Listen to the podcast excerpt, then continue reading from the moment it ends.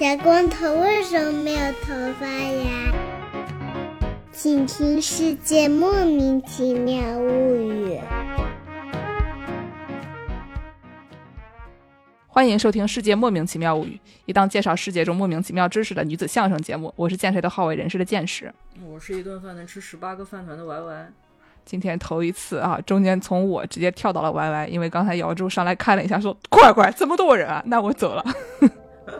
他说他要去睡觉，因为他明天早上五点钟要起床。毕竟是包工头，这么多人是为什么呢？因为我们头一次，史上第一次出现了两位嘉宾啊。这个其中的一位嘉宾，要不先自我介绍一下，盘子师傅。嗯，我是盘子，还要介绍什么？哦，我是一个今天来给大家介绍纪录片的人。啊，盘子有一只猫叫枕头。对，然后。那小雨，要不也自我介绍一下？呃，大家好，我是来串台的。你还没有上过《怪不上志》好吧？呃，说过两句话吧。嗯，好的。小雨是另外一个过来讲纪录片的朋友，然后他声称他在另外一个台说过两句话，我们选择不相信他。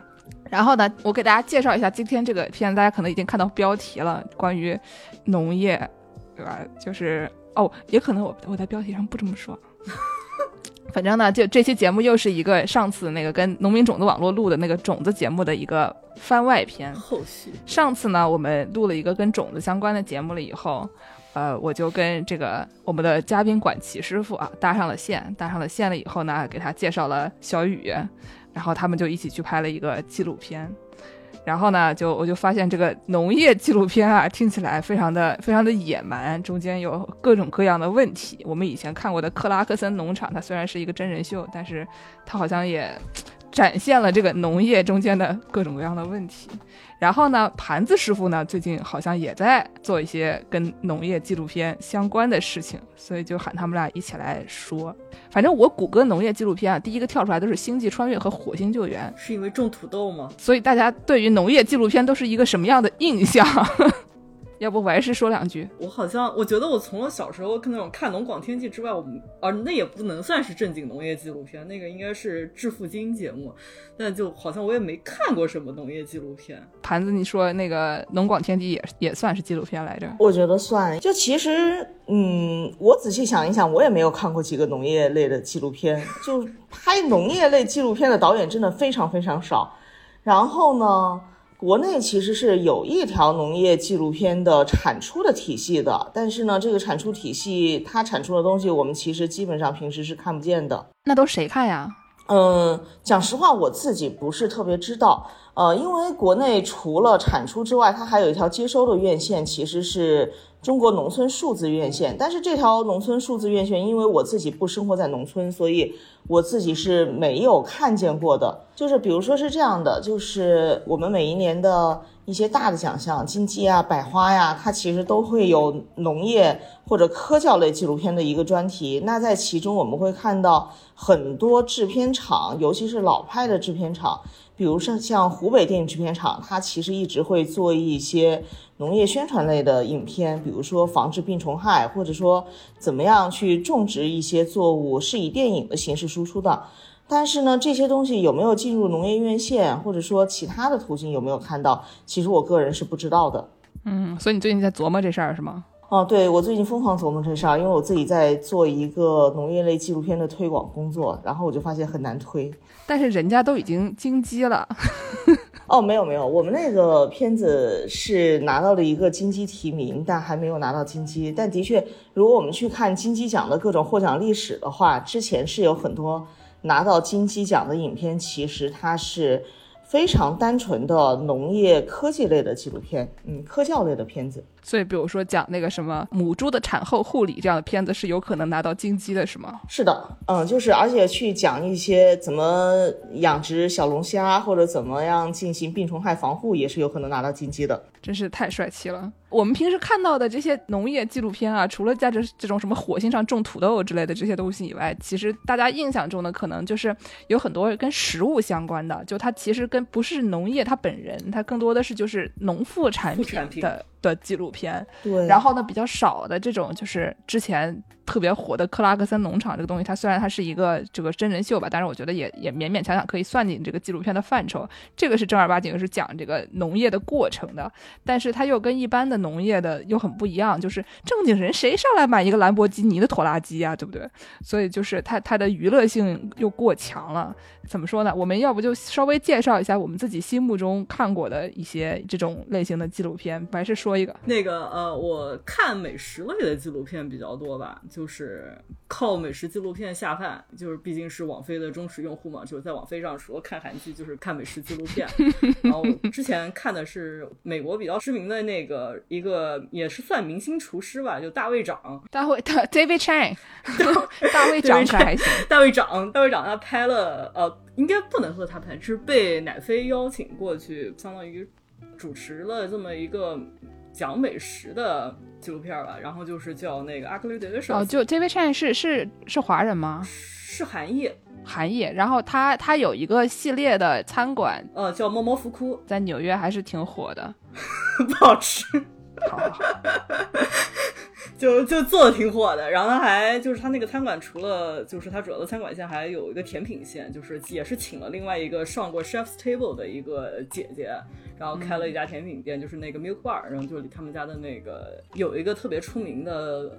玉米片儿，玉米片儿冰淇淋，就是玉米片口味的冰淇淋，那还挺好吃的，比摩摩福库本人强多了。就是他这个纪录片主要就是叫 Ugly Delicious 嘛，我不我不知道他这中文怎么翻的，哦，反正意思就是丑但是好吃。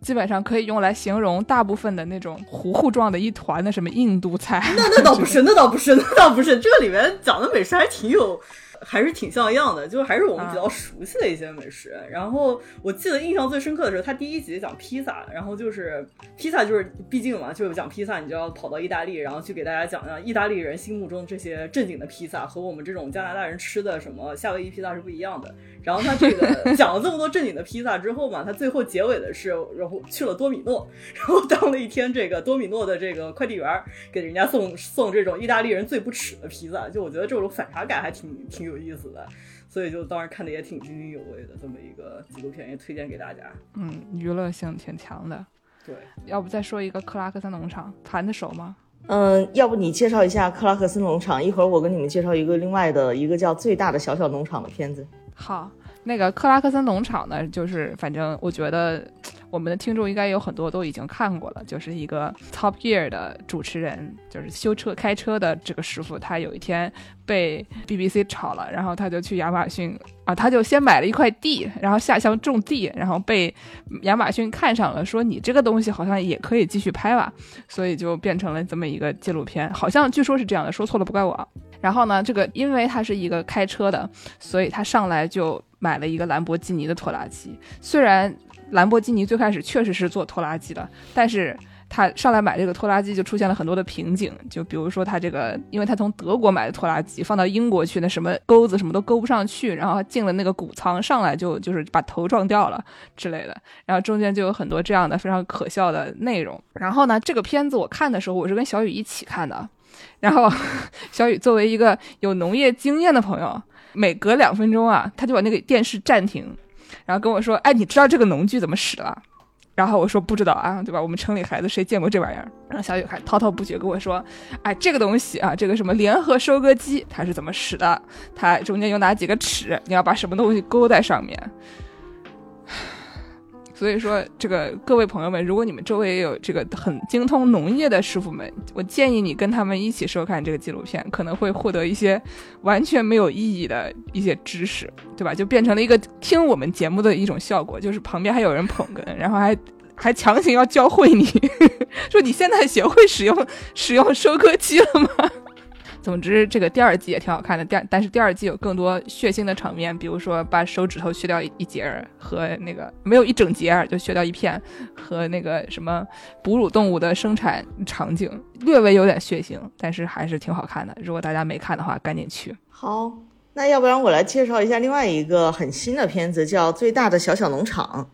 嗯，这个片子是二零一九年出品的，所以它离现在还挺近的。然后呢？这个片子的导演，他本身是一个得过艾美奖的一个影视导演，但是呢，他回到了乡村，回到了乡村以后呢，他就去了加州的乡下开拓了一片荒地，然后呢，创办了一个农场。过了十年的时间，现在这个农场的规模大概是有两百英亩的样子。然后在这个地方主要是种植和养殖一些动物，而且他是在做有机农业。嗯，所以他其实是曾经是一个导演，然后呢转行回去做农场主，但是现在呢，这个农场主，嗯，又转回来做了一次导演。这个片子现在拍了十年，然后后来是在北美上映，我们国内现在大家也想办法能够看到它。然后呢，这个片子挺好玩的，它描述了一个农场主，他到了一片荒地里面，怎么样能把这个农场建设起来。比如说，他们刚开始拿到的这块地，其实大多数人都觉得这块地是没有办法种植的，因为之前也有很多人到这个地方来过，但是他这个土地实在是太荒芜了，所以他们一开始就做了很多堆肥的工作，而且是用那种大型的机械堆肥。然后呢，在这个堆肥的过程中间，我们看到，比方说微生物是怎么进入的，蚯蚓是怎么样工作的，然后呢，接着慢慢的有了植物，慢慢的有了动物。然后呢，这个导演他拍摄的方式有点不太一样的是，他给动物加入了这种拟人化的人格，所以有很多观众很感动于其中好像是一只鸡和一只猪的恋爱。呃，我现在记得不太清楚了，大家可以自己去看一下。不是人一定要把这种恋爱这种东西套到其他的物就是人种上吗？类中心主义，就是这样是 要被万万师傅给批评的。对，所以其实我个人是觉得他前面很多部分是有意思的，但是呢，到了后面这个拟人化的这个部分的时候，其实我就会觉得，嗯，倒也没有太大必要。但是呢，嗯，它有一个东西很好玩儿，它有一个什么东西很好玩呢？就是它用了很多其实挺有意思的拍摄工具，比如说它用了很小的微距的镜头，然后呢，它用了一些红外的摄影机，这样呢，它就拍到了很多，比方说平时我们不太好拍到的东西，比方说像蜜蜂，比方说像蛇，然后呢，拍到了大量可爱的生物。我其实觉得这些部分是非常有意思的。嗯这个对，还有一个部分其实也挺好玩的，就是他们其实在努力的想办法去营造一个生态平衡，就是因为这个农场毕竟是一个人工经营的一个农场，但是呢，他们得不断的去面对真正的这个外部世界对这个农场的各种侵袭，所以他们就会去找鸭子，然后呢，用鸭子来对付太多的蜗牛。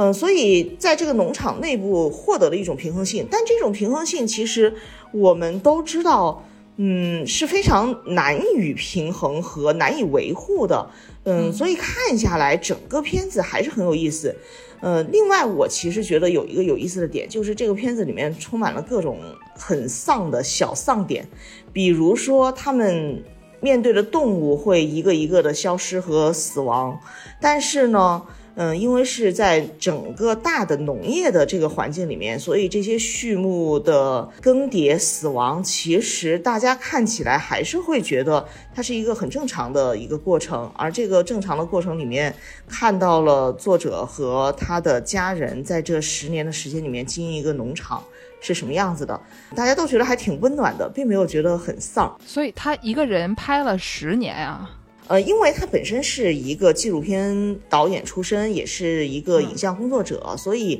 其实他的这个环境里面，他本身就带有这种拍摄的意识。但是一个纪录片必须拍十年这个事情，我们后面可以聊一聊，因为这就是拍农业类纪录片非常难的难点之一。你知道我现在在想什么吗？自从我跟这些搞纪录片的朋友们混在一起以后，我就发现一个问题：十年的素材，你要买多少盘装啊？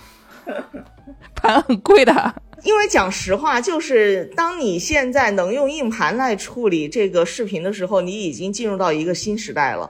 就是再往前一个时代，我们用的是数据带和那种模拟数据带，或者说是就是那种老的那种磁带，那个袋子会更麻烦，因为它的你各种导素材出来是麻烦的，你采集是麻烦的。但除了这个麻烦之外，你很重要的一个麻烦的点是在于你要维持它们本身的这种安全性，就是这个袋子是会粘连的。我们小时候其实都有那种盘录音带的这种经验。那其实我们在往前一个时代，而且这个时代并不远，就是在零零年代，我们用的基本上都还是 DV 带这种形式。然后呢，如果再往前的话呢，其实更贵重的是胶片。很多纪录片导演在他们拍摄的年代，他们只有三十五毫米胶片和十六毫米胶片，那胶片的这个费用是更高的，而且用胶片拍纪录片，其实是我个人不太能想象的一件事情，这个成本费用维护实在是太高了，高到可怕的一个状况。我经历过 DV，就是拿带子机小的 DV，那个已经算是很便宜的，大概就是五厘米。长的一个小方块的 DV 袋子，零零后不知道我们在说什么，呃，没关系。对，然后其实拍纪录片能用到十六毫米的胶片，也就是我们今天拿相机说半画幅的，已经很奢侈了，因为你要拍大量素材，你要冲洗什么的。然后我们今天作为纪录片的存储的话，一般会机械硬盘是常用的，我们可能会做阵列。包括就是把所有的硬盘放在一个柜子里，然后它的读写速度是乘以你有多少盘就乘以多少倍的，在你剪辑或者做技术方面，它速度非常快。还有一个就是稍微有钱点会做存储服务器，当然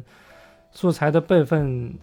最保险还是带字机。就今天可能觉得说带字机已经是落实就是过时的东西，那。对于冷储存，就是我长期要保存的话，带子机还是一个比较保险的方式。那些什么阵列啊，什么这个盘啊，这些问题，大家可以倒回去听我们之前的那个网管节目，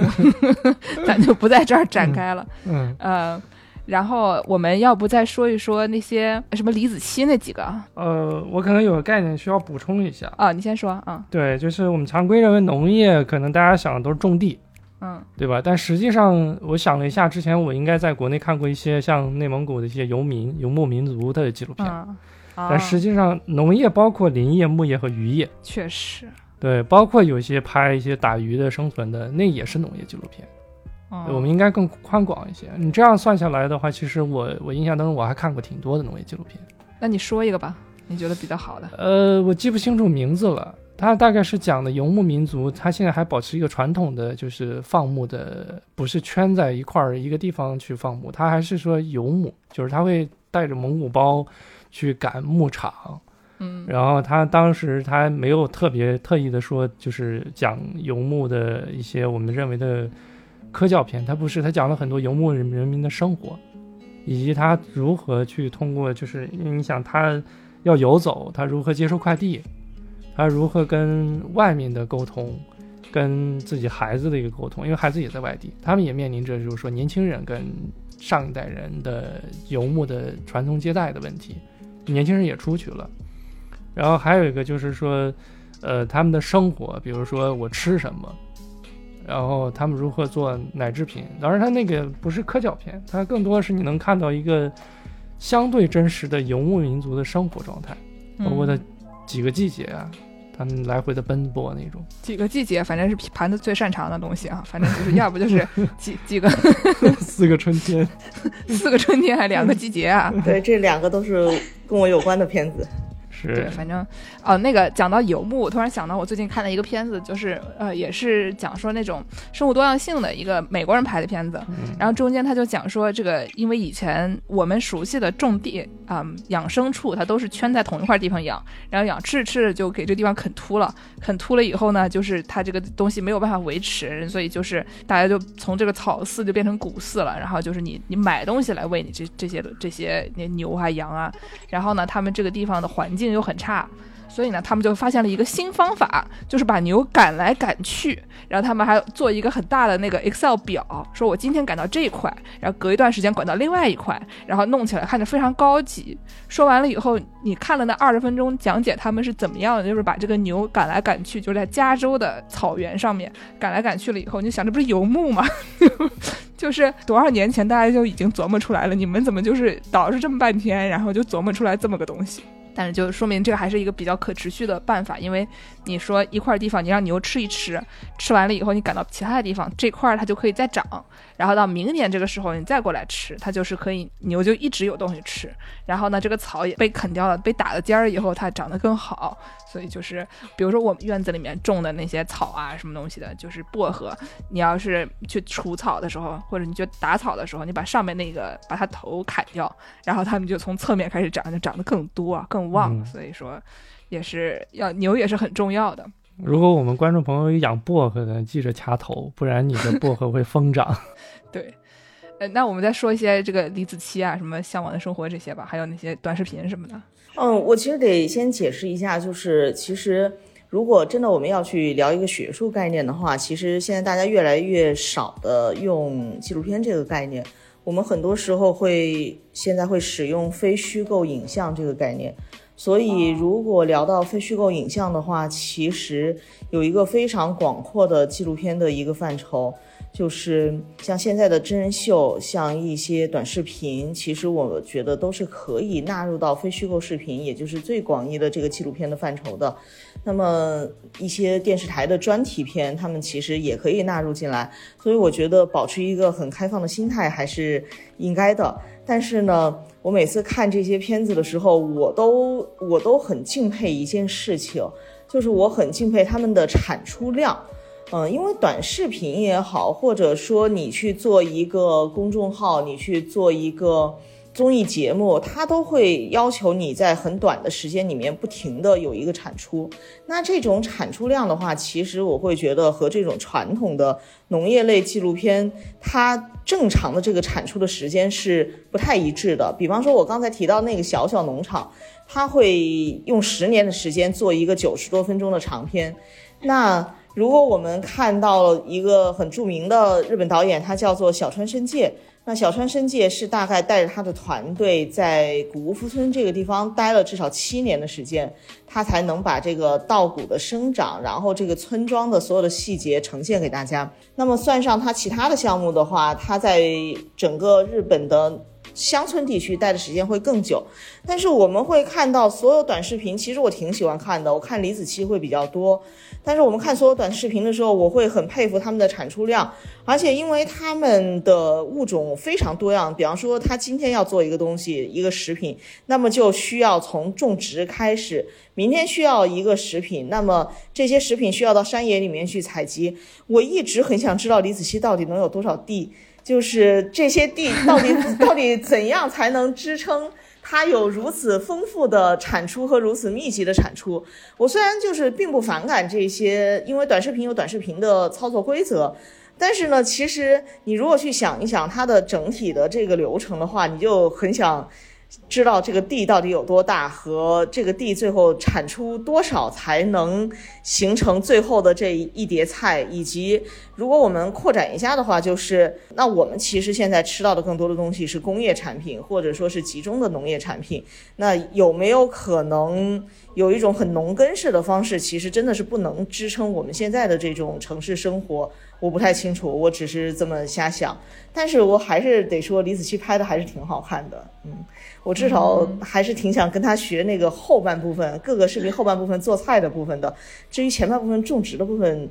我们家连个阳台都没有，就算了吧。好，我我最近特别喜欢看的一些，就是你刚刚说的都是非虚构影像，我看的都是一些那种虚构影像，所以这实际上也扯不上去，只是为了强行扯上去说一下。我有的时候会刷到那些短视频里面有一些飞檐走壁。就是你上来一个菜就给你哗一下扔到锅里面，就有点像是那种就是就九十年代的那种武侠片，然后你不知道他怎么靠一些剪辑的手法，然后把这些东西都扔到锅里面，然后就煮菜，就还有就是颠锅啊切什么的，就一边打一边做，那东西太厉害了。就是大概就是扔个扔个食物进锅，突然爆炸。哦，这种视频我也很喜欢看，我我自己个人超爱看，就是是嗯，而且我并不认为它是一种恶趣味。就是因为这种视频呢，它是另外一个东西，虽然跟今天要讲的纪录片关系不大，但是我还是想说它很好玩的一个点是，我觉得影像本身的文献其实就是影像。那我其实能看到大家就是这些创作者，他们能从某一种影像里面去学习到了一种流程和规则。但是呢，其实创作这些影像原始的那个样本的人，他们是有非常多的设备技术，而且是有团队来。支撑的，就比如说一些老的港剧、港片，它其实是有非常大的制作团队来支撑的。但是我们能看到很多农民兄弟，他就用这个很简单的方式，现在就能把这个流程完成，其实是个挺了不起的事情。虽然现在重复的有点多，但我觉得你单纯刷到一个的时候，看到他们制作如此精良，还是非常有意思，还是非常好玩的。我有点好奇，盘子平时都教什么？我自己现在作为一个临时工，那在课堂教的还是纪录片哦，所以那那你你跟学生不会说这些锅里爆炸的这些视频是吗？不，但我会跟他们讲一些很好玩的，就比方说在十分钟到二十分钟之内的有一些构思很有意思的纪录片，但那些片子跟农业关系倒不太大。嗯，就有一些构思其实是非常有意思的。我我举个例子啊，可你们后期可以剪掉。就是，呃，有一个片子叫《十米跳台》，我上上周刚刚给学生讲。那其实他们就是在一个游泳馆，然后这个游泳馆有一个十米跳台，他们在十米跳台上设置了摄嗯摄影机，然后呢有一些收音的设备，然后呢他们拍各种第一次跳十米跳台的人在上面是什么反应。有些人就很勇敢的跳下来了，但大多数人其实非常恐惧。他们其实没有想到十米跳台在自己的眼睛里面看着，本来觉得没有什么，但真的你上去了，它显得非常高，而且下面还有水，所以它就更高。然后呢，有一些人互相鼓励，有一些人鼓励别人跳下去了以后，自己从楼梯下去了。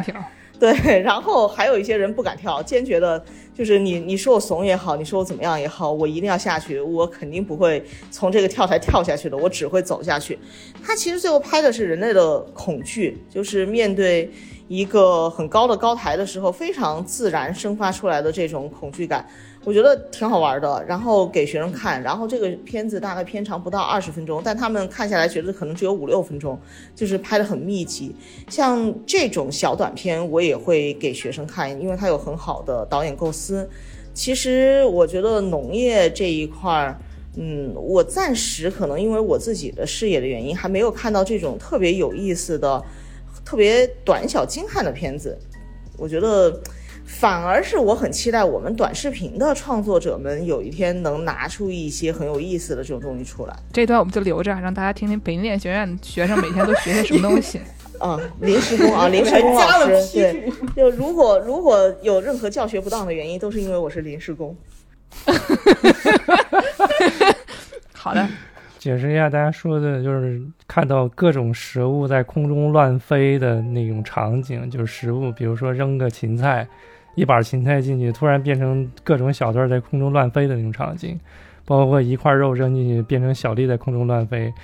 这个大部分是在棚拍，而且我不太建议大家去模仿，因为对食物太浪费了。呃，我拍过，确实拍过，它是 TVC 经常用的，就是我们在拍广告经常会用的，会用到大量的高速摄影机，然后把这种瞬间捕捉下来。呃，没有厨房没有那个样子。真实做饭也非常的冷静。哦，这个就是那种什么汉堡王讲他自己的汉堡里有哪些内容的时候，他就哗一扔那个。对对，包括我讲一个最直观的例子，就是说我们在拍烧鸡的时候，烧鸡一定是生的，我们要刷酱油，把这烧鸡里边可能还会用气球给它冲起来，哎，刷完酱油之后还要给它上发胶，因为上完发胶之后它会锃亮，像烤完那个样子，所以这个食物基本上就不能吃了。有很多人在批这个事情，那我坦白讲，拍这样一条片子下来真的很浪费。所以就是你要如果跟小雨这样的人走在大街上，然后看到一个广告，然后他就会指着其中的一个广告跟你说：“你知道这个照片都是怎么拍的吗？它上面都抹了什么什么什么什么什么。”然后你再也不想吃那个汉堡了。我拍摄是这样子的，但是实际上你拿到汉堡的还是正经能吃的。那我们下面就着重说一说，就是正儿八经的农业纪录片呃，拍什么，怎么拍，能好怎，能能。这我们这期又是一个要让大家学到什么的东西是吗？我们请了这个客座讲师。对我非常期待听小川伸介的片子。哦，那对，那盘子先说点这个，然后我们再说能好怎。嗯，小川伸介是一个对中国的纪录片创作者影响很深的一个导演，但是我有一点想先说我们自己的八卦。就是我们上学的时候，每一个人的那个毕业开题的报告和毕业论文都会提到小川伸介，因为我们刚刚学纪录片的时候也是接近二十年前了。然后那个时候我们能看到的全世界的纪录片其实是非常少的，而那个时候呢，小川伸介导演的部分影片和他的一些介绍资料呢进入到了国内，尤其是有一本很重要的书叫《收割电影》。那“收割”这个词本身就和农业是有关系的，那也是因为小川导演其实他一直在拍农业类的纪录片，所以他的这个。这本专著就叫做《收割电影》，这本关于他的专著就叫《收割电影》。然后呢，我们每一个人都会说，我们要像小川伸介导演那样学习他的这种记录精神。然后呢，他是如何记录的？但是讲句实话，我们当时其实几乎没有条件能看到小川伸介导演的作品，我们完全是一个 空对空的学习。对，就是那些。不是你们都看不到，还有谁能看到？就是很少有人能看到。其实当时会有一批早期的作者能看到，比如说像冯燕导演，那他也是收割电影的翻译者，嗯，所以他在日本学习的时候是看到，而且吴文光导演是看到过的，因为他本身和小川伸介导演他是朋友。然后呢，他在日本学习纪录片的时候，那么他就看到了很多。但其实，在零零年代，我们学习纪录片的时候，我们使劲的找也很难找到，我们只能通过一些影展啊、电影节啊，嗯，看到一些片段。嗯，这些片段其实不足以支撑起我们真正去建立一个电影观。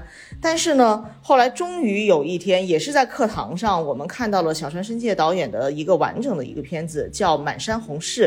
那这个片子拍的是一个日本的古村，在这个村子里面呢，它最重要的这个产出是做柿饼。就是做这种风干的柿饼，我们现在国内也有，就那种吊干柿饼。我们之前的那种柿饼是那种饼状的扁的，但现在有一种柿饼是保持那个柿子那个圆形的圆状，然后呢吊干，等它风干了以后，它就会成为一个锥形，就是那个口感特别好。日本的那个柿饼也是做这种，他们就叫柿子干。然后呢，小川导演呢拍这个片子很有意思，就是他拍摄了当地的农户怎么样去。摘柿子，然后呢，他们发明了多少种设备去削这个柿子的皮？中间呢有一些很有意思的一些点，比如说有一个丈夫，他有一个新婚的妻子，然后呢，这个新婚妻子不是来自于这个村的，所以她婆婆就教她要把这个柿子头上的那个蒂要去掉一部分，然后后面才能削皮，她就每次都会削到手。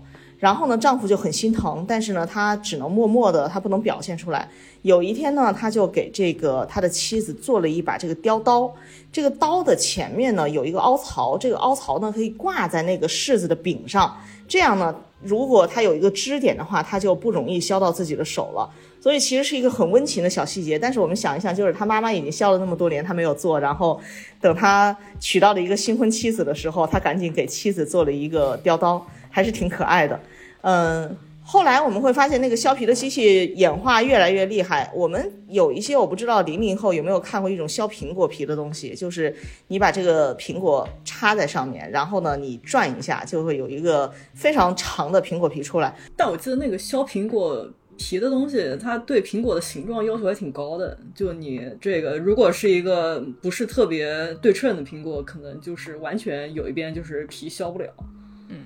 对我，我们一直以为就是这种机器可能是至少九零年代以后才有的，但我们看到日本当地的农民，其实在七零年代他们就已经用各种轴承，然后齿轮组合出了这种机器，尤其是。当地有了自行车之后，他们很快的就拆解掉了一个自行车，然后呢，就用自行车组接成了一个削柿子的机器，就非常可爱。我记得很清楚，我第一次看这个片子的时候，我就开始犯困，就是所有的同学也都在犯困，然后我们老师就是你必须把这个片子看完，因为这是小川伸介的电影。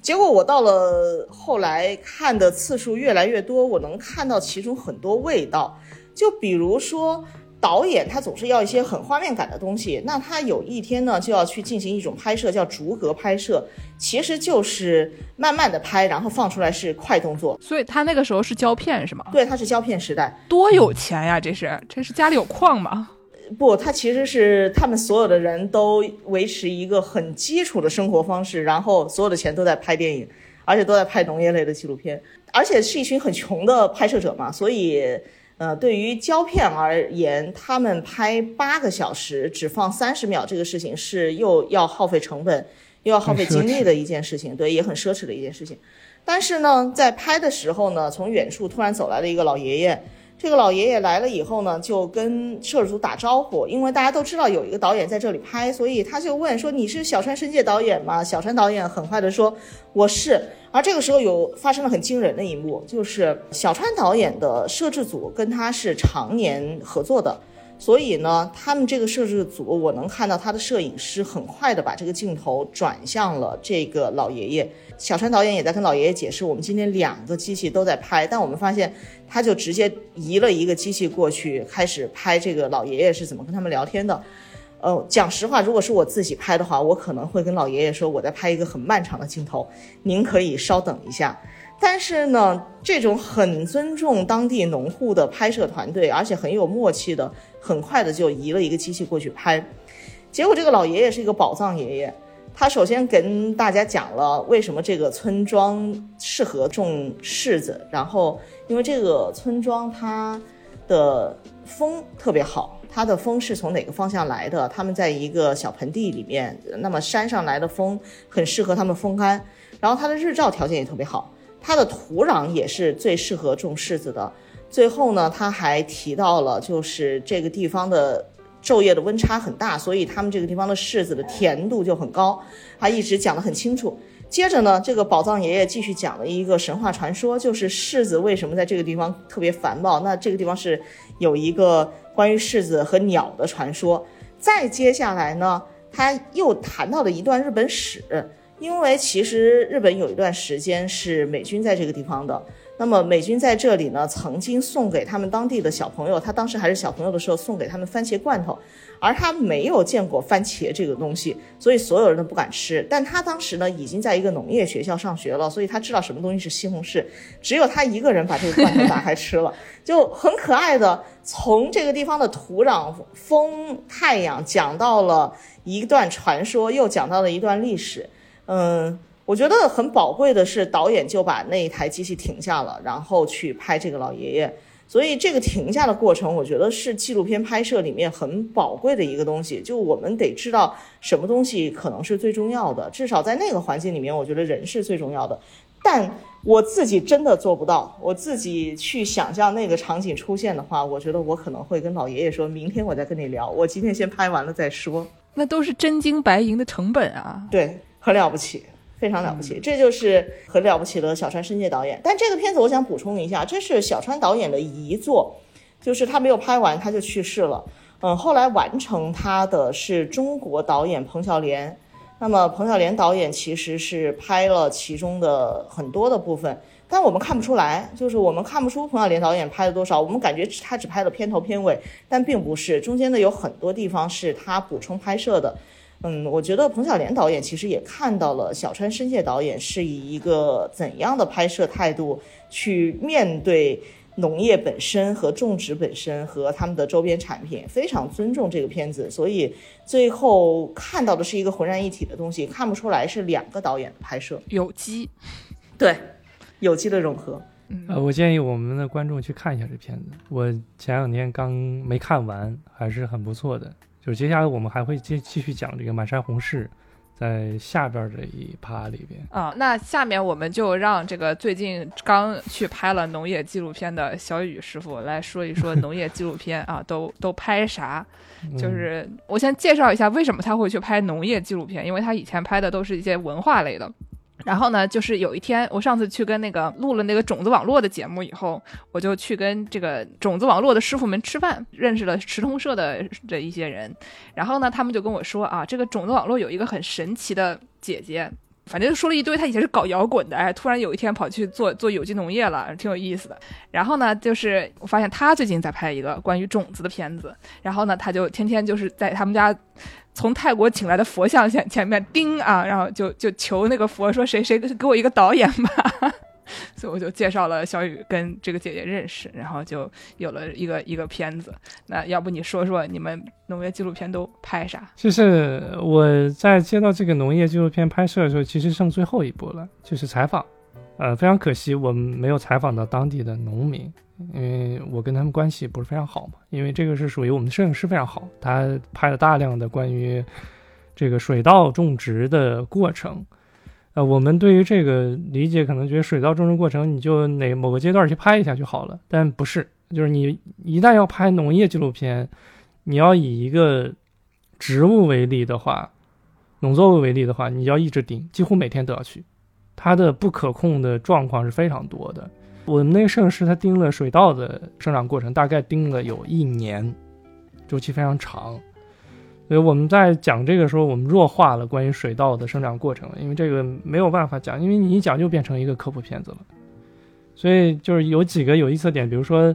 我们在说到农村的时候，大家会想到农村的一个农业化状态。可能今天我们在科教各方面会经常说。啊，我们现在农业是这个机械化操作啊，农民没有像以前那么辛苦啊。我们有这个合理的科学农耕指导。兰博基尼拖拉机。啊，没有兰博拖拉，没有这个兰博基尼拖拉机，可能有其他的，比如说东风啊或者什么的。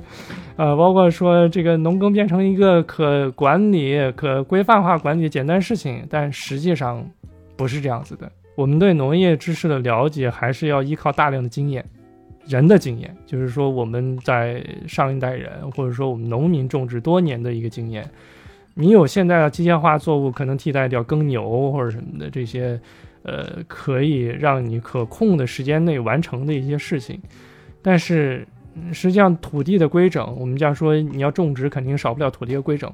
那我今天去去犁地和明天去犁地，根据土地的湿度是不一样的。而这种不一样，它没有一个科学化的的指导，说我到哪一种程度是可以，也完全依靠农民的经验。我补充一下，就是我们现在一般讲到什么化肥，就是说，嗯，这个植物长需要什么，说来说去就是金克拉、氮磷钾，对吧？嗯。但是实际上就是那个一个植物它的生长中间需要很多就莫名其妙的东西，你也不知道为什么。所以说，就是他们种植的时候，如果用这种比较有机的方法种植，他们会去那个田里面就弄一些土，然后给它准备出一些它这里的属于这块土地的菌类，然后把这个菌菌类再放到它的那个跟它的其他东西一起去发酵，然后去。去去堆肥，堆好肥了以后，再把这个东西用到你的土地上面。就这个菌，你还不能是网上买的别的地方的菌，你还得是你本地的菌。就是这些东西都听起来非常的就是神秘，就感觉就像是一个仪式一样。你说这个菌跟其他地方的菌到底有多大区别？但它好像就是有区别，你就得用这个本地的东西，它这个才能成立。反正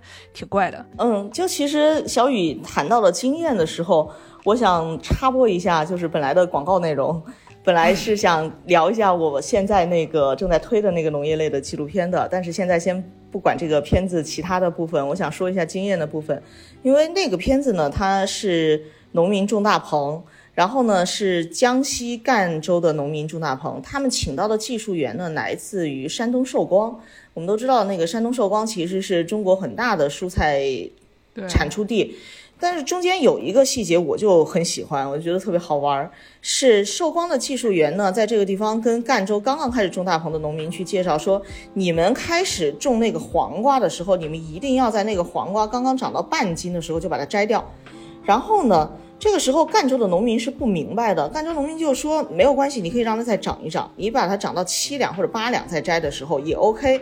因为黄瓜单条涨到七八两，那肯定卖出的价格会多很多嘛。但是这个时候呢，来的技术员就跟所有当地的农户讲，不可以。为什么呢？因为这个黄瓜涨到七八两的话，那么这个秧苗，这个黄瓜藤它是会累死的。它会提前累死，那么提前累死的话，其实你去核算成本，那这个成本反而是一个特别不划算，因为那你很可能你的这个种植周期要短一个月，要短两个月，你就要重新再耕耕种一遍。所以这个经验其实就是完全超乎我们日常经验范围的一个东西。其实我会觉得黄瓜你在五两收和七两收，那肯定嫩一点的可能会好吃，但是好吃的程度也有限吧。但是呢，我们可能只会去考虑到好不好吃这一层，而农业技术员他们会根据非常长期的经验，以后告诉大家你在几两摘它是更适合这个作物本身生长和维持农户他们的成本的。这种经验其实挺了不起的，但我们平时根本没有任何途径去掌握这种经验。哎，小雨，昨天我们吃的那根黄瓜有多重啊？呃，得有一斤半至少。你们要把你们的黄瓜秧累死了。昨天收了一个特别大的黄瓜，就是它的粗度已经超过了我的手臂这个这个这个粗度。然后他拿回来就说肯定不好吃，所以对我们让我们拭目以待，告诉大家好不好吃。然后我本来我是想把刚刚我们说那个片子放在我接下来要说一段，我先把这个就是农村的消亡说完。就是我们现在在江苏昆山这一带，然后它有一个错墩山村，它有个错墩山的稻作遗址，所以它这个农耕文化是非常久远的。它也有一个传统的类似非遗手段的耕种水稻的办法。呃，那我们今天可能会规划为有机一类的。但在这样一个地方，大家可能觉得农业气息很浓，然后我们可能会重视农业，其实并不是。它有一个农村消亡过程。农村消亡过程就是说，我们今天的有经验的农民，他们很多的村落是其实际上是空的，农耕地是在保留，农村的村落没有多少人去住了，这些人都去城里住了。他们本身的经济水平是可以让他们不用继续保持农耕的，挺有钱的。这块地方挺有钱的。呃，我不能说非常有钱吧，基本保证他们生活没有问题，呃，包括他们的一年的花销是没有问题的。但是这些阿姨们，她们每天的就像上班一样，她跟我们年轻人上班不太一样。她上班是说，我每天早上我就会起来开着三轮车呀，或者什么交通工具到田地里去耕作，然后耕作完像下班一样回到城市里居住，就这样一种方式。所以他们当时我了解，他们农村的地耕种地还是他们自己在种。每天保持这样一个日常的生活吧，农耕去在做。呃，年轻人其实还是说讲说农耕经验的断代问题，就是说年轻人很多很少有人来操作这片土地，包括农场雇佣的阿姨，她有些到了一定年纪了，就是在农场他们雇佣过来之后，农场种植几年之后，他们就得退休，他们退休年纪是七十岁。就为什么七十岁呢？因为今天我们七十岁。没有一个商业单位愿意承担七十岁以上老人的保险，雇佣的这些保险，所以他们七十岁以后退休。我们年轻人是衔接不上的，年轻人对农耕的经验非常差的，包括我们会经常听到有人说：“哎呀，这个工作不好，我大不了回去种地。”不好意思，你真种不了，就是你真种不了。我就举个最简单的例子，你阳台种个番茄，你都不一定有好收成的，或者简单点种个薄荷，就种的跟水稻一样疯长。你没有办法把这些东西种好，你这个就没有办法，你更不用说你交给你一块地块了。他说的都是我，就是我看到很多，包括我们城里的院子，大家在问我说我这块院子适合种什么的时候，我就说，嗯，把这个土壤疏松一下，种草吧，种草坪吧，最简单的方式。嗯，你可以种得出来，你稍微打理也非常简单，但其他你不要妄想了，因为你对土地不了解。然后会被狗啃啃秃，就是你对这个东西的经验基本上为零，你只留在一个刻板印象。你觉得说我应该怎么样就可以的，嗯，最起码对土地的尊重不够。包括我们还有说的是说，你即便是你回去种地了，这就说到我们刚刚看的那个，就是赵老师刚刚说的那个“加油吧，乡亲”啊，盘子，盘 子老师刚刚说那个“加油吧，乡亲们”里边。它有一个非常大的问题，即便是你有经验，你能把土地种好，那农产品和市场经济结合的问题，这非常复杂。就你弄不好这个问题，有可能你是一个非常好的收成，但是你卖不上价格，今年你所有的投入就得亏，而且是一个很大的，就是成本就会亏下来。你基本上保证，就是你丰年你还亏得很大，亏进去你所有的人工成本、你的化肥、你的精力都得亏进去。加油吧，乡亲里边就是一个非常好的例子，就是当地人，就是农民和当地的合作社也在探索一条道路，说我先把这个农作物给种出来，我先让它丰收。当然，丰收大量农产品在冲击市场供需关系，它失衡的状况，就是供大于需的时候，你的价格就非常低廉，低廉到你不卖也是亏钱，你卖也是亏钱，最后就核算到底，要不然我。赶紧种下一茬，我这一茬不种了，我改种其他的，有可能那个茬能让我回收回成本。我们正常人对于这个经济把控也是非常困难的。就是农业和其他很多行业不一样，不是你嗯就是量大它就能卖给更多人的，因为它这东西它只能运到多远，然后它吃的人就是嘴嗯只有那么多张，就是你如果种的太多的话，它价格就会下来，所以就是和一般我们常嗯见的更多，比如说你做可乐啊什么的这样的东西，它其实是很不一样的。是的，就是算的要计算的成本类型也很不一样。然后我们很多在城里居住的朋友们，很多都会觉得说，树上长的就都是我们超市里面见到的那些东西。就是你一个盒子里面有长得一模一样的，比如说草莓啊，或者什么这嗯这些水水果，然后呢，或者说你一个动物，它拿来就是那种切好的一片肉。之前上次讲这个农业节目也说过，这些东西都是怎么来的，它中间有多少长的形状不规整的东西被扔掉了，然后它是以什么样的形式，怎么种的，怎么摘的，怎么放到这个盒子里的，然后怎么运输的，它运过来的时候，它放进盒子什么颜色，你拿到的时候是什么颜色，中间都有很多普通人不知道的地方。所以说这片子拍出来，可能虽然它不一定是科教片，但它可能还是能让大家知道一些奇怪的、复杂的嗯细节。包括我们说农副农副产品的时效性是很低的，你如果没有及时卖出去，你就得烂在自己手里。但是我前两天听说啊，就我在拼多多上多多买菜上面买了一个什么什么水果，然后呢，就那个会开拖拉机的大姐，她就说她不吃。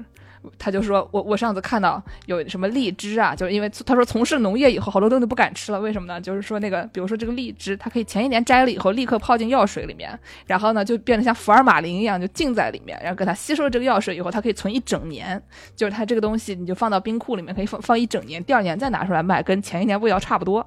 所以就是，但是你不晓得这里面有多少药水，所以他说这个东西因为太吓人了，所以我不敢吃。被他讲的我也不敢吃。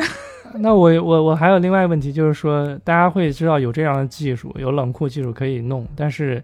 普通农户谁会去做一个冷库？对，所以就是这些东西都是像这种大公司他们做的。对，它中间肯定是有分销商，或者说我集中收的那些，它有它有这样技术和冷库。但是我们作为一个城里人，说我今天不工作，我要去种地，这工作太累了，我回农村，那你可能面临的问题还真的挺复杂的。那我们下面要不就讲刚才小雨说了半天这个这个嗯盘子的片子，要不你介绍一下这片子？我之前其实是一个做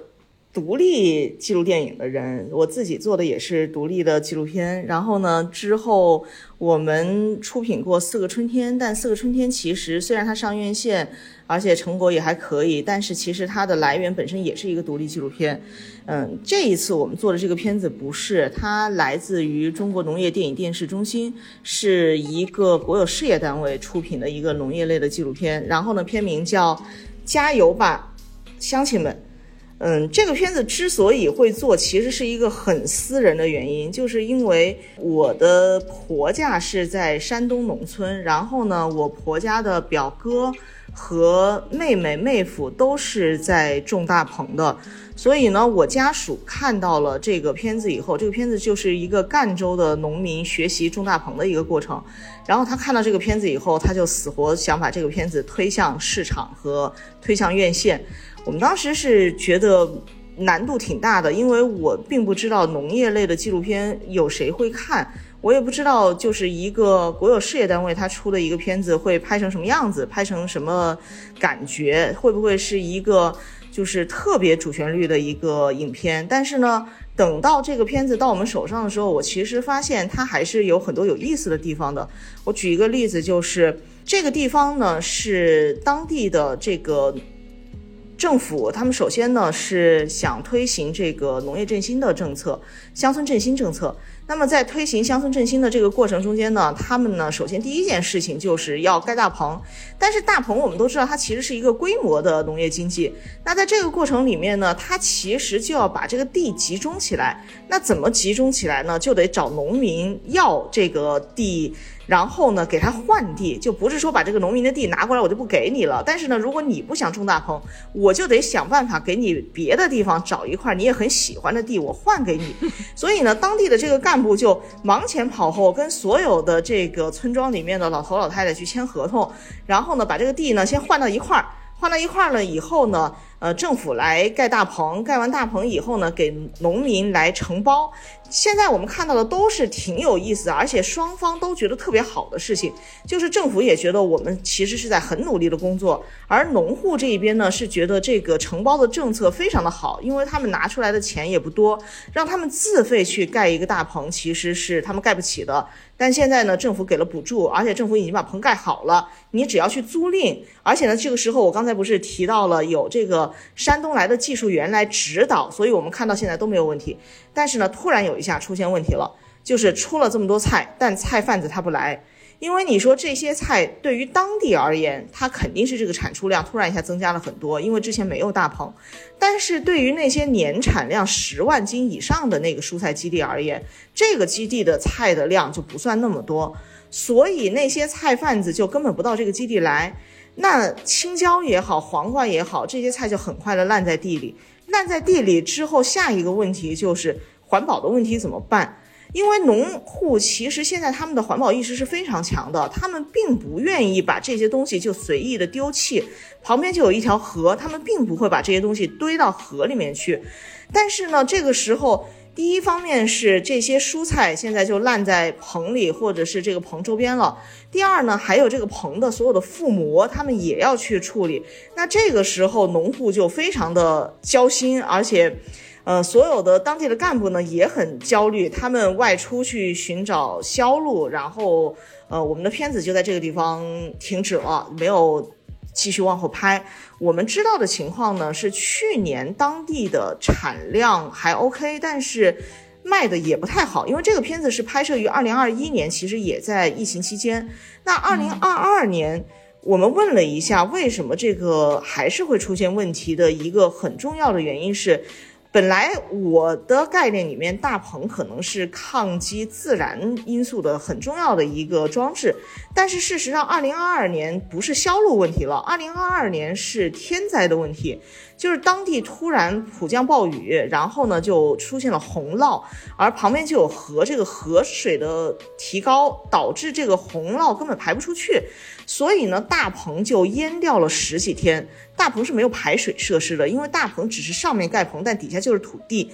当这个大棚淹了十几天之后，所有的作物这一茬就全部就淹死了。然后呢淹死了之后，他们只能再种一茬。种完第二茬以后，第二茬的销路不错，所以去年基本上能维持一个收支平衡。那么到今年，他们觉得今年的情况其实是过去三年里面最好的一年，今年可能会好很多。所以这个片子它有意思的点在于，它还是非常真实的，它非常真实的让我们看到了，哪怕你有一个政策的扶持，但是这个政策扶持在具体的这个环境里面。环境根本不会根据这个政策来配合这个政策。我说的环境是市场环境，是天文水利的环境，是这个市场环境对每一个之前完全是单打独斗的农户他们具体的这种冲击。那这种冲击其实不是说你在初心上面是特别好的，那么下面就能够做得好。其实这一块儿，我觉得需要更多的商人也好，或者说是学者也好，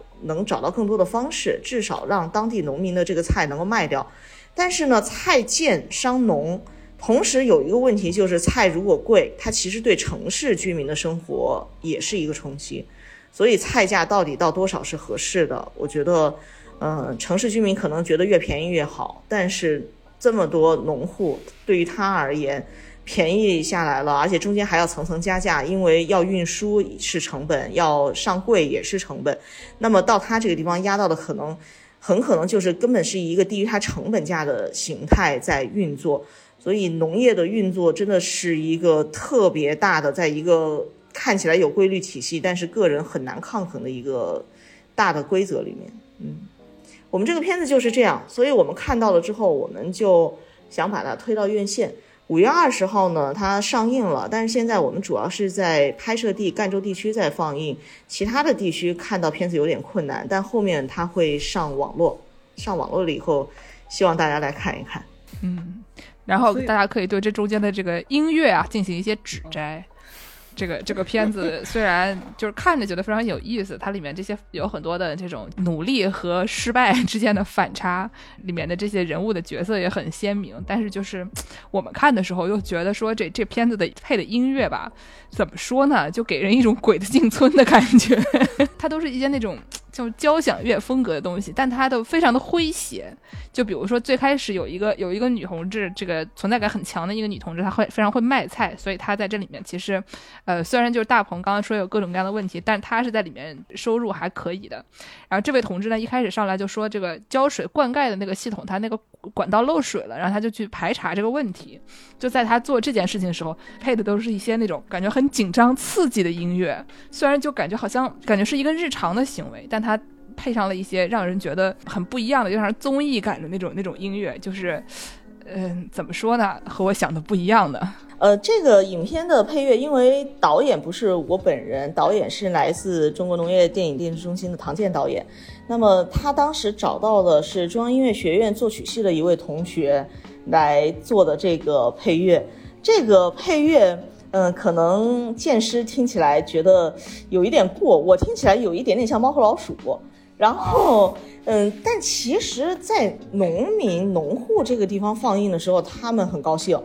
就是他们会第一次听到自己的这个劳动场景和一个他们平时不太听到的这种音乐形态，特别像动画片的这个音乐形态结合在一起，然后他们看着是非常高兴的，而且就是每次音乐一起，我就能看见，因为第一次放映的时候，这个大姐就坐我旁边。我们就看见这个大姐特别开心，然后每次音乐起来的时候，她的那个情绪是明显的跟着音乐在起来。虽然我们说纪录片可能是不是要保持某种客观性，但是其实这个片子里面这个音乐吧，我觉得我们听可能会觉得他在情绪上面有一点点过，但是农户听好像感觉是正好，因为跟他们的这个生活哎有一点区隔。嗯，懂了懂了。就可能我们想让它更真实，然后农户因为他们天天就过着这个真实的生活，所以他想要一些区别。我只说一点啊，就是技术层面的，就是他的音乐有点盖过了人声，我们 要很努力的听一下他说了什么，因为音乐声音有点大。呃，这可能是版本问题，就是，呃，因为我给剑师和小雨看的可能是比较早期的一个版本，现在在影院播放的，因为它是一个五点一声道，会好很多。我看看后期上线以后会怎么样，但的确我们放映的时候也有几场是觉得音乐有点盖。嗯嗯，刚刚我们说到了，就是说当地的就是劳作者听到这样音乐会很开心的，我突然想到，就是之前我的。甲方就是农民种子网络给我看的，他们之前合作一个片子，拍的云南的一个村子，很不错，有非常的，就是我们想说纪录片的，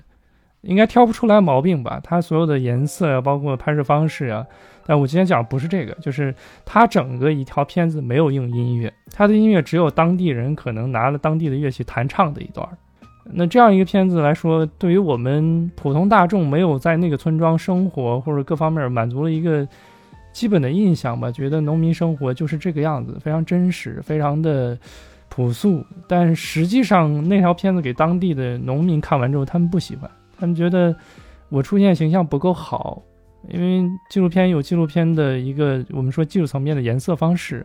当地农民说：“你为什么把我拍的这么丑？”然后那个就是看着很难受，就是这片子我看不下去，看不了多长时间，我就觉得我没法看了。但满足了我们所有人对纪录片的要求，但实际上就是我们甲方也说了，在当地农民就是看完这片子非常不喜欢，觉得我平常不是这样的，你为什么把我拍成这样？它有一定因素就在于说，我们一方面是要给大众看的，另外一方面我们也要照顾当地农民的感受。他参与进去了，他想要看到他在荧幕前面是什么样的形象，或者说他的生活在荧幕面前是怎么样展示的，这一点我觉得非常重要。就是我们讲说尊重当地的农民。哦，说到这个，我们就必须提一下那个叫什么克拉克森农场里面的 Caleb，这里面有一个小哥，有一个年轻的小小小同志，二二十出头，现在已经有两个娃了，真是。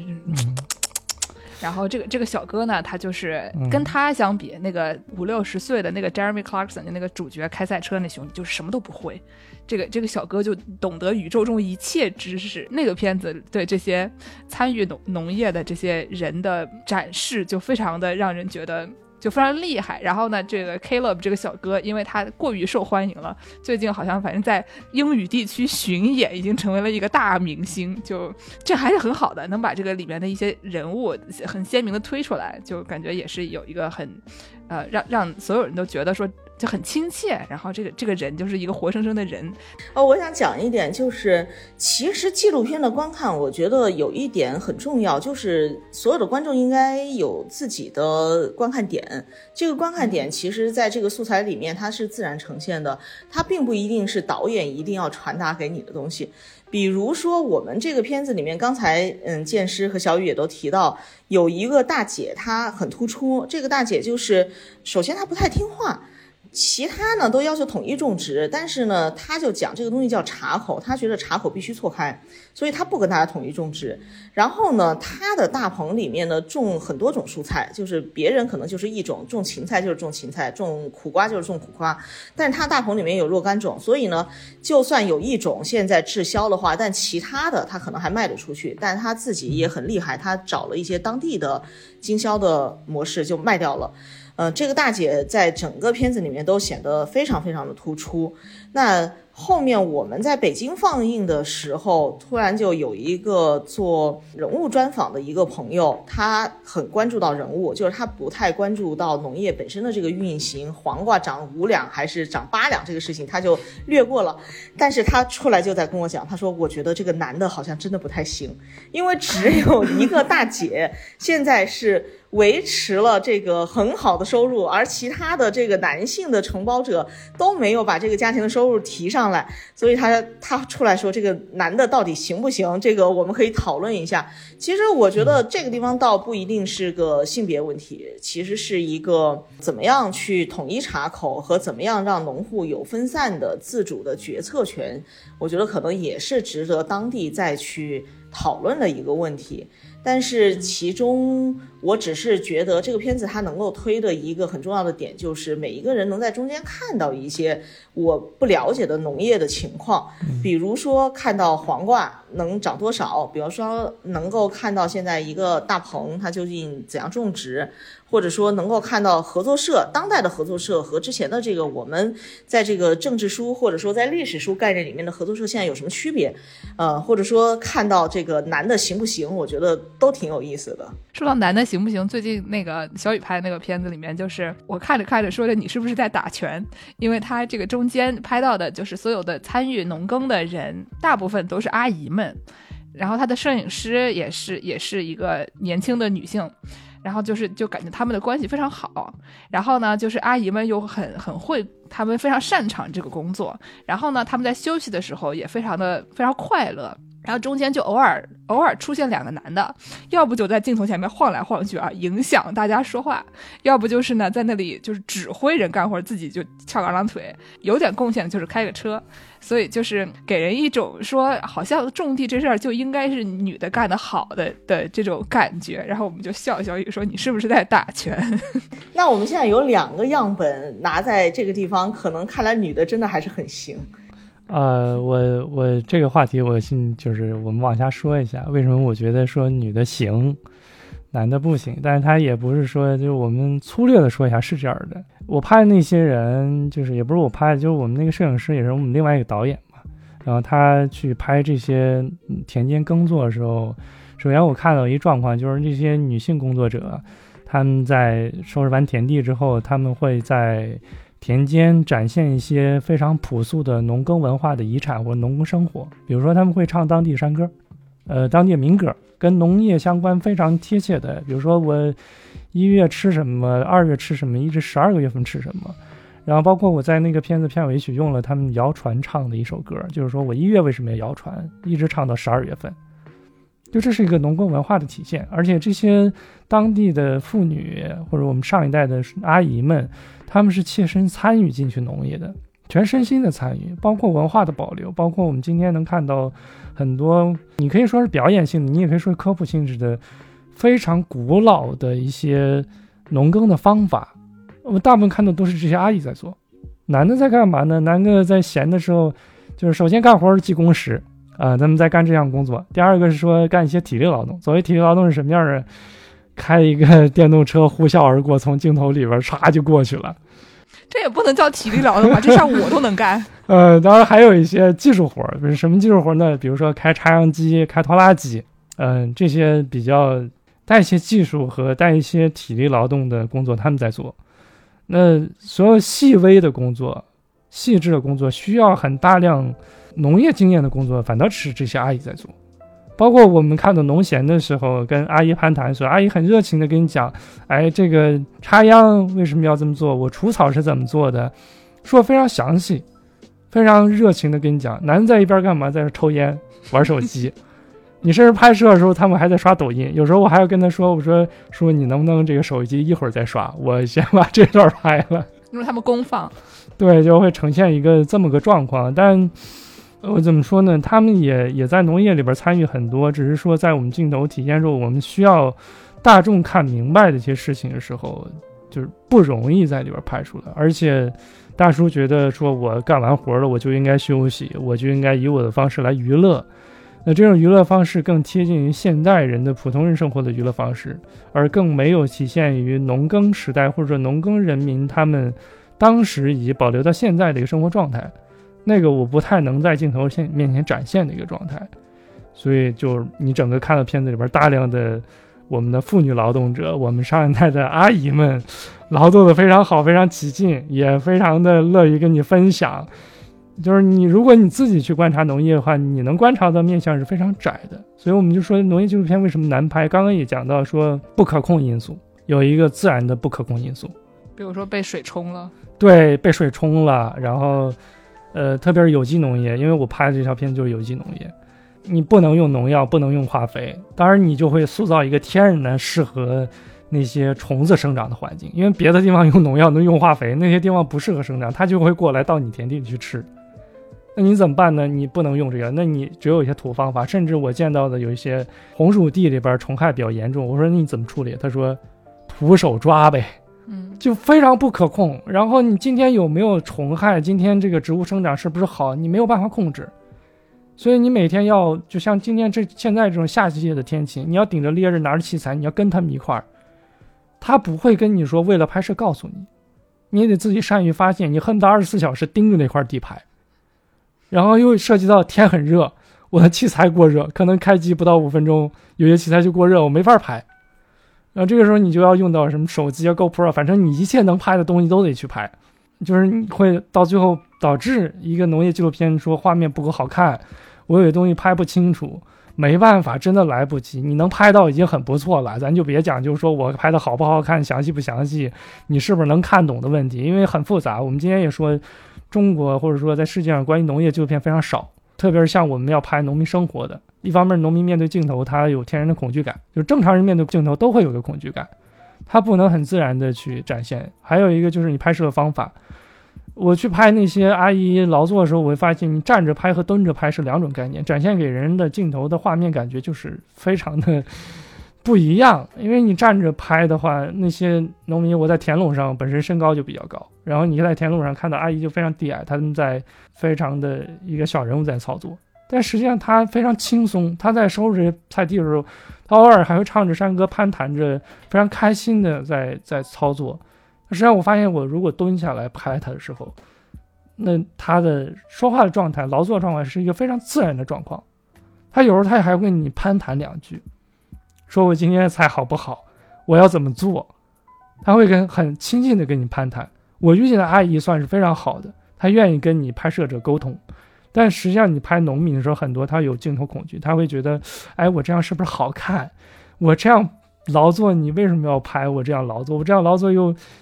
就是他会在意说我在镜头前边的一个美观程度。然后会说一些，比如说我撅个大屁股，你就怼着我屁股拍。对，所以你要找一些比较好的角度。对，或者说我我拍的时候，我要是不是要拉开一段距离？我离得太近的话，他觉得你怼着我的脸，就是一个画面，一个我的大脸放上去，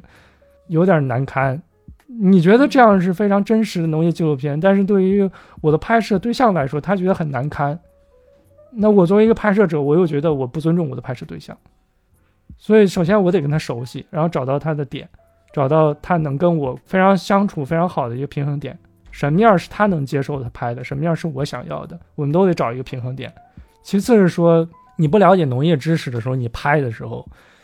你想要体现农民的生活。但不好意思，农民的生活和农耕的技术和经验是息息相关的，他不可能停下来告诉你说我在处理什么，我这边为什么要处理，但你又要拍，所以你得就是在跟他打好关系的时候，你在拍的时候他会给你讲，嗯，这是一方面。还有一个就是说，我们要看农业片子看什么，这个很难控制，包括我们去看电影一样。我原来跟我们学校学生讲了一个事儿，就是说电影镜头语言或者说视听语言要讲什么。那你看到的是画面、声音的结合，但实际上你对这故事的认知要靠你自己的经验在你大脑里边构成。纪录片是一样的，你只能说我尽可能的还原农民的真实生活、农民的文化、农民的耕作状态、农民遇到的难处，以你对农耕的了解去切入进去拍，但这已经很不可控了。包括极端天气对农业的影响、不可预料性、高温。然后你拍摄的各种难题，所以我非常佩服这个，就是我们刚刚讲到的日本导演小山伸介的他的拍摄，以及他能在那个地方待那么久，很长的一个跟踪。然后这样下来一个片子来说，我只能说农业纪录片它更像一个你带着脚链、手链，反正各种舒服给你展现的一个我们记录的农耕。今天我们在看农耕的一个结果，或者农耕的一个状态。我们观众只能靠你自己的经验，你自己对生活认知各取所需吧。你能看到某一个面相，我觉得我们的纪录片已经很成功了。对，我想补充一下小川伸介导演的拍摄。那小川伸介导演的拍摄其实他也失败了很多次，是。而且呢，这种失败因为它和农产品相关，所以他的失败就不是说以次计，而是以年计。嗯，比方说他们想去拍水稻，那么他们非常想。让观众看到水稻究竟是怎么样养成的，水稻的每一个成长的这个过程里面究竟是呈现出了怎样的状貌？因为我们吃到嘴里的都是米，但是呢，这个稻谷的长成是怎样的？小川导演想展现给大家，那他们就去想把这个水稻做切片。但是这个切片在七十年代，其实这个技术就完成不了，而且，呃，不光是切片的技术，还有拍摄的问题。那么，当你要去拍一个稻谷、稻米的切片的时候，这个时候你需要专业的电影镜头，但其实他们当时的镜头无法支撑这个拍摄。那么第一年他们就没有办法完成这个工作，所以第一年他们自己种的这一小片田地就没办法了。那么。他们就只能等第二年。那么在这个地方年复一年，当然是不可能说我只拍稻谷这一件事情，我还拍了古屋福村其他的内容。但这些内容积累下来，导致整个摄制组在这个地方待了非常漫长的时间。那么这种漫长，在小川导演这个地方不成其为问题，在摄制组当时也不成其为问题。他其实是有非常坚定的摄制组的成员跟着他的。那么这个摄制组后面呢，也产生了一批对日本纪录片非常有影响的创作者。但是小川导演去世之后，其实大家接受访谈的时候，还是有很多人的家庭受到了影响。那么你常年的不在家里面，而且你永远不知道这个事情什么时候结束，你不知道说我这个农业纪录片我拍到哪一年哪一个季节是结束的，因为它不断的会出现新的状况。小川导演在《漫山红事》的这个片头片尾。他都自述了自己为什么要去拍这个村庄。他说，这种村庄在日本也越来越少，它就像那种田地里的微火，它可能马上就会熄灭，所以我们要记录这样的火光。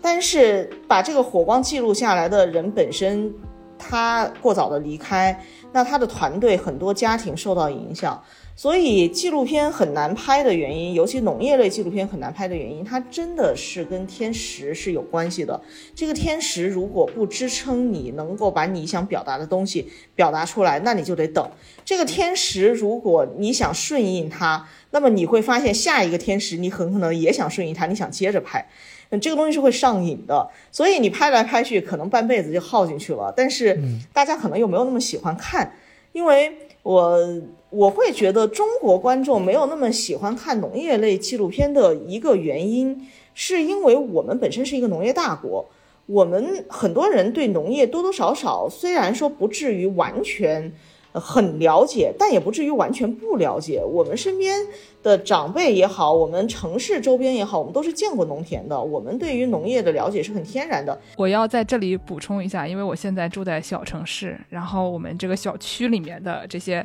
阿姨叔叔们的这个在农耕方面的竞争之激烈，让人瞠目结舌啊！就是不光是种菜，对吧？种菜，首先大家要看看你家的茄子种的好，还是我家的茄子种的好？你种的什么品种？我种的什么品种？哎，你们家的怎么都已经结果了？我的这还还在开花，我还掉花，然后他们就开始讨论这个东西怎么种。然后呢，我开始种地的时候，我们隔壁的邻居阿姨啊，不惜就是翻墙过来指导我们。就小雨在那儿就是火他的土，然后阿姨就翻墙过来跟我跟我们讲说，哎，你这个东西你这个羊粪不能直接丢进去的啊。然后说你这个东西要怎么怎么混的啊。然后没事就过来指导一下，所以就是非常的好为人师。而且他们门口种的那个花儿啊，我的天呐，我就。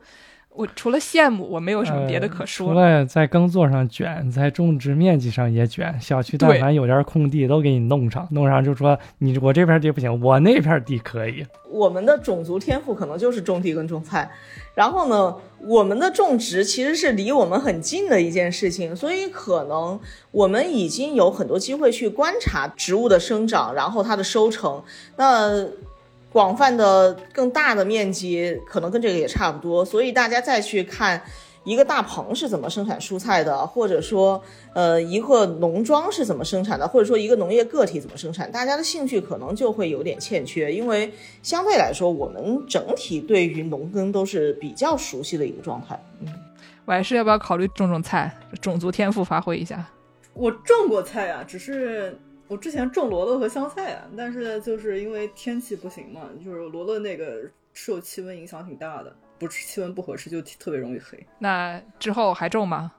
嗯，我不太想种，我想我想搞那种就是家庭里面可以放的那种。呃，我我一个阿根廷的朋友，他是在做少儿科教的课程开发的，他在他们阳台做了一个。我不知道白痴是不是说的那种，就是自动灌溉。哦，有一些，对对对，就是还恒温，就是它那个就定的挺好的，但是它那个就可以放在室内，就这样受温度影响比较大，因为晚上是你甚至可以通过 A P P 来控制它的光照。对对对对对，就是那种。我想 希望希望大家捐款给我弄一个。总之，这个东西推荐给各位没有阳台的，或者阳阳台贴了蓝玻璃啊，我就不说是谁了，推荐给这些朋友们。嗯，即便如此，它还是很难。就是是，呃，我没有阳台，我也很想种植，但其实我们家现在除了绿萝，其他所有东西，连薄荷都死绝了。所以我觉得这个天赋其实是挺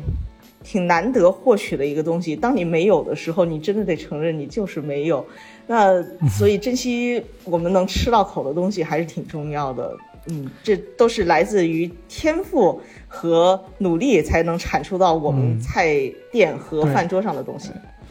呃，我突然想到，就是小川伸介在《满山红柿》里边一开场，他还讲了柿子其实是我们在看到大量镜头是丰收状态的，在树上挂了非常多的果子。但是镜头一转，当他们采摘完之后，有个阿姨在处理的时候，她说：“今年收成很好，但是柿子不好。”她就扔掉了大量的长得跟那些小柑橘那么大小的柿子。就你你看到一个大丰收，但实际上你的柿子在售卖阶段，或者说变成柿饼阶段的时候，就会筛选到一大批。你想，那个村庄已经是非常有经验的种植柿子的，就是农户了。但他们在碰见这种问题的时候，他也不可把控。说我今年柿子丰收了，但我也不可能把控我柿子有大量是可用的，实际上还挺可惜。我看扔了大量的不可用的。那这个时候就我们就说另外一个事儿，就是说，你像我们在枇杷或者柿子种植的时候，会有一个过程叫疏果。你如果不了解的话，你觉得我浇水施肥它可以了，它结果了，它丰收了，结果收到的东西很多是不能用的。那蔬果就是说，你要把有些东西打掉，有些果实打掉，它很可惜。你在生长阶段，你就要把它摘掉。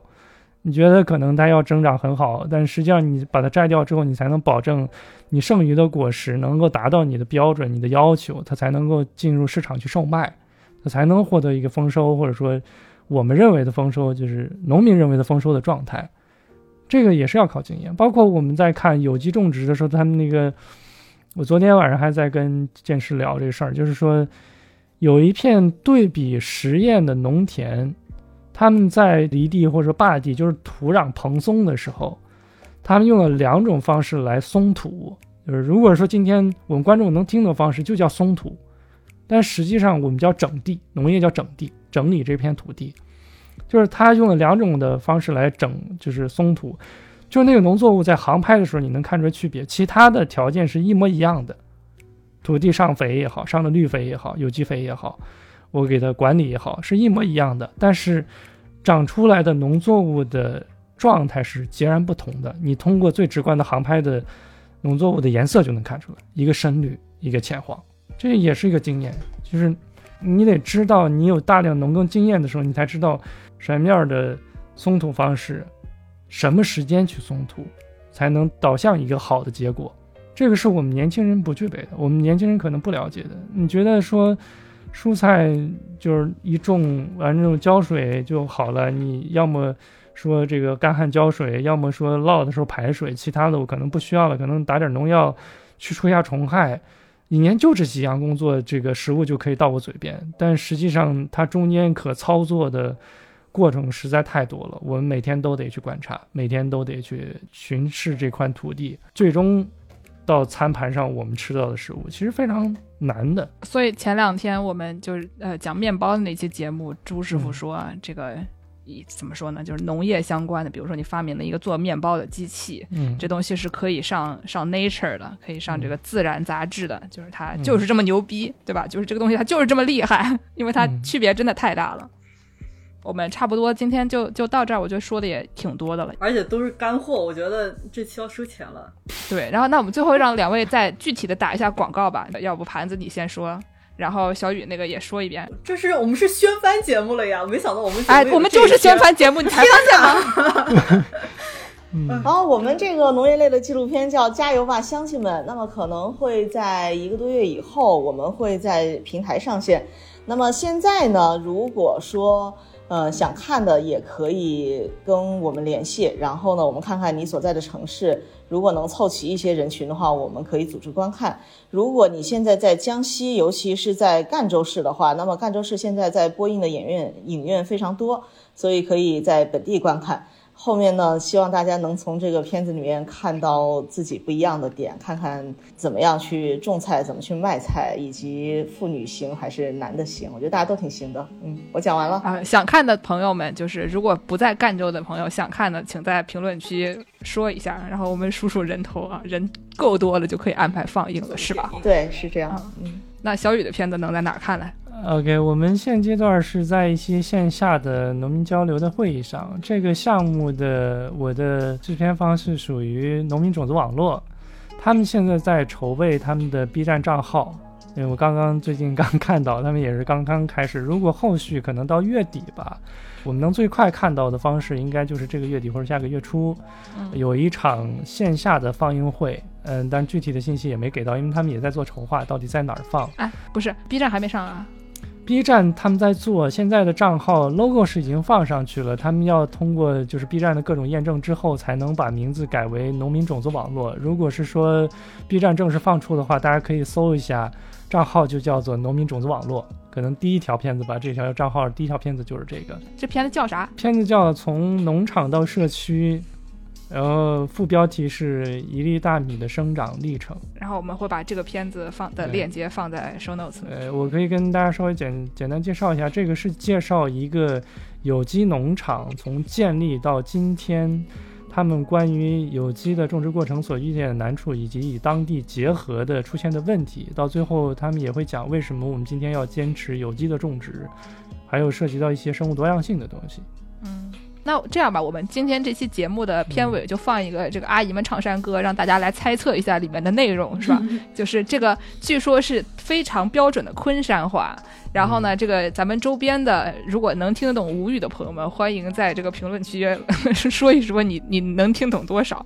呃，那今天这期节目，感谢盘子和小雨来给我们介绍农业纪录片和一些其他的纪录片相关的内容。感谢收听《世界莫名其妙物语》，您可以在微信公。公众号、微博、豆瓣关注我们，也可以在爱发电平台和微信公众号给我们打赏。想要加入农广天地粉丝群的朋友，可以在公众号后台回复加群。想要给我们介绍生意的朋友，可以在公众号找到我们的联系方式。那基本上就是这样，感谢大家的收听，再见。再见。再见再。见。